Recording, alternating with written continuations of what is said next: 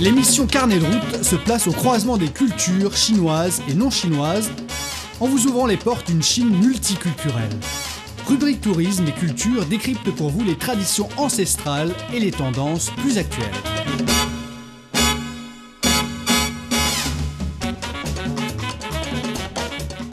Bonjour à tous, bienvenue à l'écoute de notre émission Carnet Route. Aujourd'hui, nous continuerons notre voyage dans le district de Taigou de la province du Shanxi, dans le nord de la Chine, en compagnie de notre journaliste Min. Le district de Taigou de la province du Shanxi se trouve à 500 km du sud-ouest de Pékin, capitale chinoise. Et aujourd'hui, on va profiter de ce que les habitants locaux et leurs terroirs vont nous offrir. Ce petit district de Taigou est l'endroit le plus riche de la Chine, comme il a rassemblé de nombreux commerçants riches du pays. Maintenant, il est encore, mais d'une autre manière. La première étape de notre voyage d'aujourd'hui est le temple Jingxin, un lieu de culte classé comme patrimoine culturel du Shanxi, qui a traversé l'épreuve du temps et les espaces ouverts du temple sont consacrés aux activités communes des habitants à proximité. Et lui aura de la chance de tomber sur une cérémonie de thé. Allez, à cette présentation, c'est parti.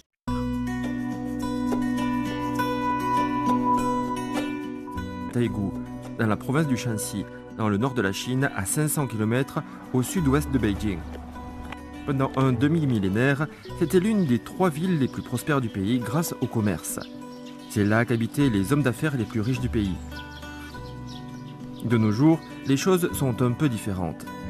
Les gens mènent une vie simple et l'économie locale ne tourne plus autour du commerce, mais de l'agriculture.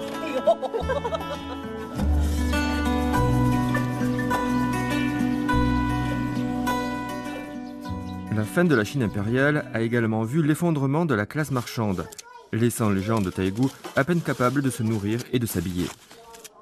Mais après la réforme agraire et technologique, les cultures et l'élevage ont fait un bond et sont encore en plein essor. Voici l'une des spécialités de Taïgou. Non, ce n'est pas une forme de kung-fu où l'on combat les arbres avec des bâtons, mais les dattes rouges. Elles sont partout ici, mais nous retrouverons ces fruits addictifs plus tard. Tout d'abord, nous nous rendons dans un lieu de culte à la lisière de la ville. C'est un élément du patrimoine culturel du Shanxi connu sous le nom de temple Jingxin. Selon les inscriptions, il a été érigé en 714 après Jésus-Christ, mais a été agrandi et rénové pendant les dynasties Ming et Qing. Quoi qu'il en soit, cela lui donne un âge considérable. Les couleurs des décorations des toits et des tuiles restent superbes.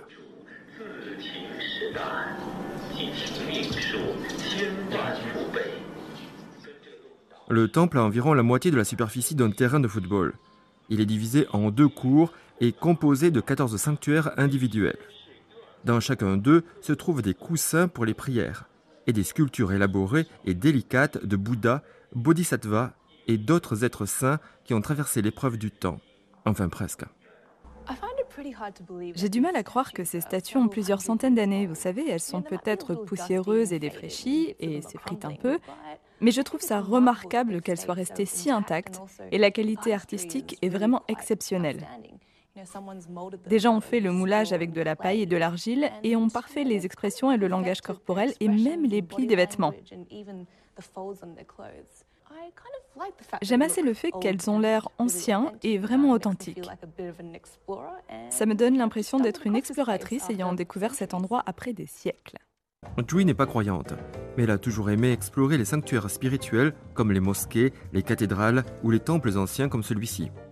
C'est surtout parce qu'il règne une foi authentique et une sorte de paix ancienne qui pénètre le corps et l'âme.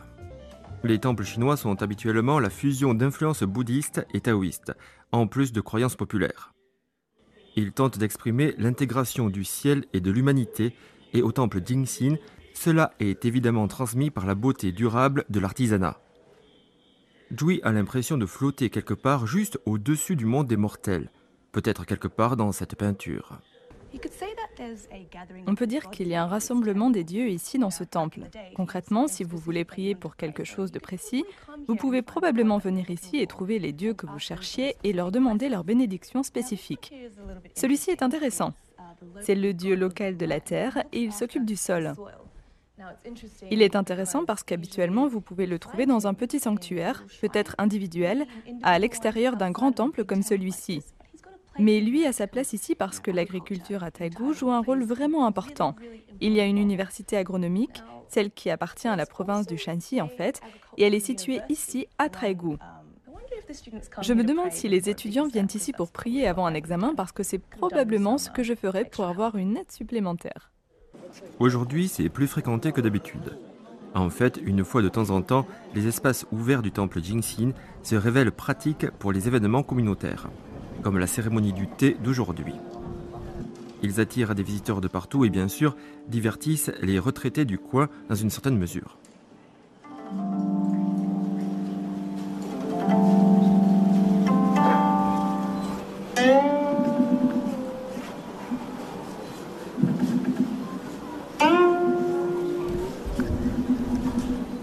Cérémonie du thé dans un temple, cela met certainement le visiteur dans de bonnes dispositions, en particulier grâce aux sons élégants de la cithare qui résonnent en ce lieu. Un mélange d'odeurs emplit l'air. Il s'agit d'effluves d'encens avec des notes subtiles de jasmin et de verdure. Le thé est une boisson originaire de Chine. Selon une légende populaire, sa consommation a commencé il y a près de 5000 ans quand la feuille d'un arbuste est tombée dans un pot d'eau que l'empereur faisait bouillir. Cette boisson est considérée comme l'une des sept nécessités dans la vie et est incrustée dans le tissu culturel chinois. C'est toujours une institution, quelle que soit la génération. Jui elle-même adore prendre une tasse fumante, mais chez elle, la curiosité prend toujours le dessus, et quand une pièce mystérieuse se trouve à proximité, elle ne résiste pas à la tentation d'y jeter un coup d'œil. Une mère protégeant les yeux de son nouveau-né, peut-être parce que Jui vient d'ouvrir la porte intéressant. Et plein d'autres choses. Regardez, il y a tellement de bébés ici. Il y en a même un qui tète ou qui tétait plutôt. C'est quelque chose qu'on ne voit pas vraiment dans un temple chinois. Maintenant, pouvez-vous deviner pourquoi quelqu'un viendrait prier dans un sanctuaire comme celui-ci? Si vous arrivez à un certain âge et que vous entendez sonner l'horloge biologique, surtout dans les anciennes communautés agricoles où ils ont besoin d'aide pour les travaux manuels. Oui, vous avez compris. C'est là qu'on vient prier pour avoir un enfant. N'imaginez pas que je vais prier ici pour l'instant en tout cas. Ces dates sont très savoureuses. Goûtez-en une pour voir. C'est un peu sucré et aigre. Saviez-vous que Taïgou est le pays des dattes rouges, que l'on appelle également jujube? Il y en a tellement, tellement. Mais je ne peux pas distinguer celles qui sont fraîches et celles qui sont par terre depuis un certain temps. J'aime bien le fait qu'on peut se promener partout à Taïgou et voler des dates dans tous les arbres. Secouez Taïgou est l'un des hauts lieux de production de la date rouge en Chine. La récolte annuelle dans le district s'élève à 50 000 tonnes. Si les statistiques sont exactes et que les calculs de Jui sont corrects, cela fait environ 35 grammes de jujubes frais de Taïgou pour chaque personne sur la partie continentale de la Chine. Ici, on les déshydrate au feu. On les fume jusqu'à ce que la teneur en eau soit d'environ 25%. et Ils deviennent bien déshydratés. Ils ont été déshydratés pendant un moment. Pressez-le. Combien de temps ça prend? Ceci, environ une demi-journée. D'accord. Je peux en manger? Oui, bien sûr. C'est sucré. C'est rare de pouvoir goûter ces jujubes à ce stade du processus parce que c'est avant qu'on ne les transporte jusqu'au sud de la Chine où on les utilise dans la cuisine pour faire notamment des soupes et de la bouillie de riz. Donc, euh, ouais, c'est vraiment délicieux. Voici donc à quoi ressemblent les jujubes fumés. Ce n'est pas ce à quoi je voudrais que ma peau ressemble à l'avenir, mais c'est assez joli, n'est-ce pas c'est comme un cristal, presque comme une pierre précieuse. Et ça sent légèrement la fumée, comme moi, parce que je sens beaucoup la fumée. Mais pour moi, le meilleur, c'est quand j'en mange. Il y a un goût de barbecue, c'est encore chaud, comme sorti du four. C'est vraiment délicieux.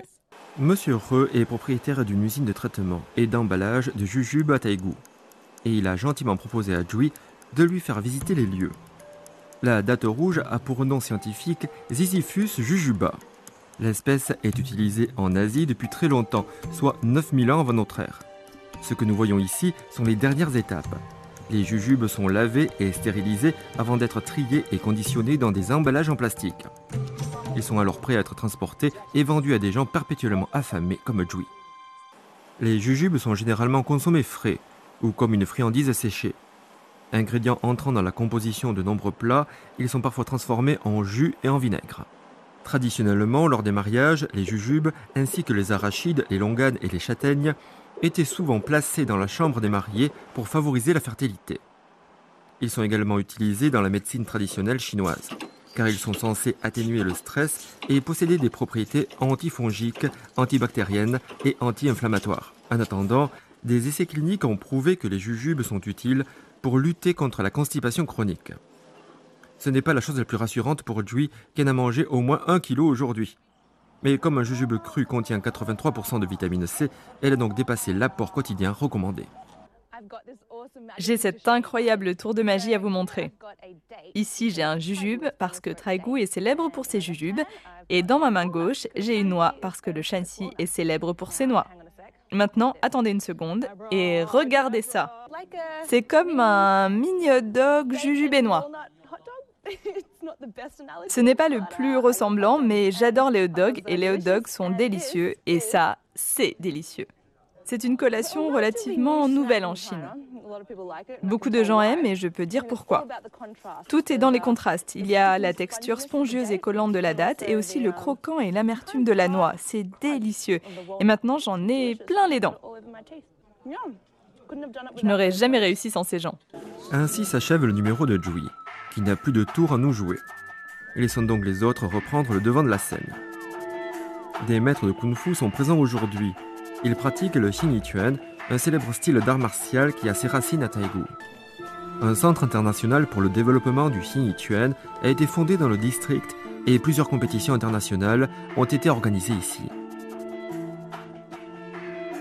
Xinyiquan se traduit littéralement par point de la forme et de l'intention. Il comporte des jeux de jambes linéaires et des attaques agressives conçues pour créer un choc. Le but est d'atteindre rapidement l'adversaire et de canaliser la force explosive pour le vaincre en un seul coup. Les méthodes varient d'une école à l'autre, mais incluent toujours un entraînement au combat à main nue et au maniement des armes. Une grande partie de l'entraînement et des démonstrations se déroulent au ralenti, comme ici. Mais quand c'est nécessaire, cela peut être très efficace. La vie est simple ici à Taïgu, district qui ne se définit pas par des monuments ou des paysages, mais par ses habitants et son terroir. Les plaisirs sont simples aussi, comme celui de profiter des produits locaux. Peu de choses enthousiasment autant Jui que la nourriture. Le taigubing ou gâteau de taïgu est une sorte de grand biscuit rond qu'on appelle gâteau sec dans le dialecte local. Il est né durant la dernière dynastie de Chine, quand les affaires étaient prospères à Taïgu. Son processus de production traditionnel figure sur la liste du patrimoine culturel immatériel de la province. C'est presque une forme d'art. Les ingrédients comme la farine, le sucre, l'huile de sésame et le blanc d'œuf sont utilisés dans des proportions précises. Ils sont mélangés et malaxés. Les morceaux de pâte sont trempés dans des graines de sésame, cuits à 215 degrés pendant 9 à 10 minutes, retournés une fois, puis refroidi pour conserver un taux d'humidité de 15% tout au plus. Le taigubing a une longue durée de conservation, ce qui en fait un excellent cadeau et un compagnon de voyage comestible parfait. Il est sucré sans être écœurant, avec une légère amertume. Il n'est pas dur, ni mou, ni trop humide, ni trop sec. Et vous êtes de Taïgu Oui, Vous mangez des Taigubing depuis petit ouais, Et vous en mangez toujours ouais. Avant, on ne pouvait pas se l'offrir. Mais maintenant, je peux. Je ne peux pas résister aux échantillons gratuits. Si vous n'aviez pas deviné, les Traigubing s'appellent Traigubing parce qu'ils sont produits à Traigu. Et vous savez, les meilleurs souvenirs sont ceux qui sont comestibles.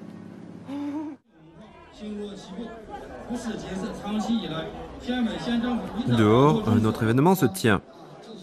Dewey n'est pas trop sûr de ce qui se passe, mais comme elle est armée d'un sac de friandises fraîchement cuites, tout va pour le mieux. Toujours en grignotant, nous prenons la route. Nous nous dirigeons vers le village de Nangyuan où Jui va occuper ses papilles avec notre spécialité locale. Cette famille d'agriculteurs à laquelle Jui rend visite gère une petite entreprise qui vend des guanchang, un plat froid à base de nouilles. La cour est vraiment typique des districts ruraux du nord de la Chine. Jui est très heureuse de pouvoir avoir un aperçu de la vie autosuffisante des gens d'ici. La première étape consiste à faire en sorte que le mélange de farine de sarrasin, de sel et d'eau ait une consistance parfaite. Jui est très curieuse de voir comment cela va se transformer en nouilles. Monsieur Dou travaille silencieusement mais sans relâche, et on voit bien qu'il a fait ça pendant toute sa vie. Il est celui qui supervise tout le processus, de la fabrication au marketing. Il vend ses nouilles en gros aux fournisseurs, ou les vend prêtes à manger dans la rue à bord de son petit véhicule. Je veux vraiment mettre mes mains dedans. C'est comme de la pâte à modeler. En fait, non, ça ressemble plus à du ciment maintenant. Voici comment on préparait la peinture à appliquer sur les murs lorsque Jui était enfant. Mais cette fois-ci, c'est pour manger. C'est terminé? Oui.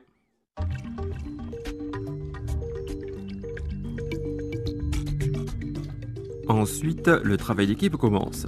Monsieur Dou et sa femme se répartissent les tâches. Jui se met en retrait pour la regarder travailler. Jui s'étonne en voyant le processus. On verse à la louche le mélange à queue sur des centaines d'assiettes qu'on fait passer à la vapeur avant de les retourner et de faire un empilement rappelant la carapace d'un tatou. Et voilà. Ainsi, on racle les couches minces et gélatineuses et on les rassemble dans un bol pour en faire des tranches. Jui a compris. Elle s'attendait à ce qu'ils utilisent une version chinoise d'un laminoir à pâte. Mais c'est encore mieux. Juste en filet. C'est du vinaigre, n'est-ce pas C'est le plus important. Oui, c'est du vinaigre dilué. Super. Tout le monde a un aliment qui lui manque le plus quand il est loin de chez lui, n'est-ce pas Pour moi, c'est les Weetabix Soleil. C'est un petit déjeuner au céréales australien, ça ressemble à de la boue, mais j'ai grandi avec, alors c'est la première chose que je mangerai à mon retour à Beijing. J'en ai une réserve secrète là-bas. Quoi qu'il en soit, pour les habitants de Traigu, c'est ça. Il s'agit du guanchang. Le mode de préparation est plutôt le même à travers la région, mais le goût varie d'un district à l'autre et la façon dont ils le servent est également différente.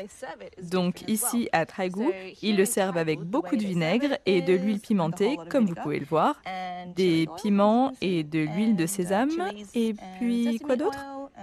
De l'ail aussi. Bon, je goûte. C'est très rafraîchissant. Je pense que ce serait un peu fade sans tous ces condiments, mais c'est quelque chose qu'ils mangent beaucoup pendant l'été et c'est très bon. Je peux voir de quoi ils rêvent s'ils ont le mal du pays. Le ventre plein, Dewey décide de faire une promenade, de s'immerger dans la splendeur et le calme de ces terres pastorales. Elle a du mal à croire que les hommes d'affaires les plus puissants et les plus éminents de la nation appelaient cet endroit leur pays natal, donnant à Taïgou la réputation du Wall Street de la Chine. Ici, il n'y a guère d'indices de ce chapitre de l'histoire. Mais même si les gens ne sont plus riches, le sol, lui, l'est. Et grâce à cela, Taïgou continue de prospérer. Taïgou, ce n'est pas que les dates. C'est une terre vraiment fertile où l'on cultive beaucoup de choses différentes. Vous voyez derrière moi, le maïs commence juste à être récolté. C'est l'automne, donc vous savez, c'est une période de l'année de grande activité pour la société agraire. Et je me trouve sur une mer de patates douces. Donc si j'avais une binette, je vous aurais montré. Mais vous pouvez aussi manger ces feuilles. On en met dans des plats froids en Chine. Voyons ce qu'il y a d'autre. Ici, nous avons du soja, quelques plants de soja vert. Ils ne sont plus très verts d'ailleurs, mais voilà à quoi ça ressemble. Et là, il y a un verger plein de poiriers. Les poires viennent juste d'être récoltées, donc il n'y en a plus beaucoup sur les arbres pour vous montrer. Mais regardez ça. Regardez, c'est un azérolier. En Australie, je n'avais jamais vu à quoi ressemblaient ces fruits en fait. Et je ne savais même pas ce qu'était une azerole. Mais on en voit partout à Beijing en hiver parce qu'on fait des petites brochettes qu'on enduit de caramel, cet enrobage de sucre durci. Et je suppose que ce sont des azeroles sur un autre type de bâton. Et je pense que... Allez, je goûte. Elles sont censées être un peu aigres. Je vais goûter celle-ci. J'espère qu'elle est mûre et facile à ingérer. C'est la chose la plus aigre que j'ai jamais mangée dans ma vie. Mais voilà, c'est une adrole. La terre est vraiment bénie ici à Traigo.